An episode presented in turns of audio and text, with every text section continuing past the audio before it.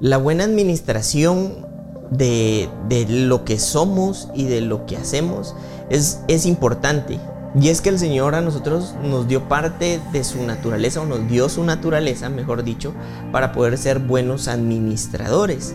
Si nosotros leemos desde el Génesis, a Adán el Señor una de las características que le da en un inicio, o como una de sus principales características, era de administrar el Edén. Y es aquí donde nosotros vamos a darnos cuenta que nosotros por naturaleza podemos ser buenos administradores. Esto no quiere decir que no debamos aprender a hacerlo y a desarrollarnos en eso. Y una de las áreas en donde de pronto nos ha costado un poco administrarnos es en el tiempo. Y tú te vas a dar cuenta que la mala administración del tiempo nos impide muchas cosas.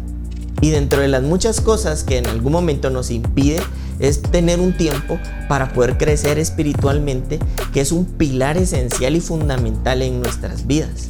Pero también en muchas áreas de, de nuestra vida en donde sabemos que tenemos proyectos que el mismo reino nos ha encomendado en todas las demás áreas de nuestra vida, como ministerial, laboral, familiar, personal, las hemos dejado inconclusas porque a la final uno, no conocemos el tiempo, o dos, simple y sencillamente se nos ha pasado el tiempo. Y eso tiene que ver con administración. Si nosotros queremos lograr alcanzar los proyectos divinos que en algún momento fueron depositados en nuestra vida, va a requerir de que nos desarrollemos como buenos administradores. Y este es un buen tiempo para que aquellas, aquellas cosas que Dios te confió no se queden dormidas o no se queden estancadas, sino puedan avanzar y para avanzar va a requerir encontrar un buen administrador.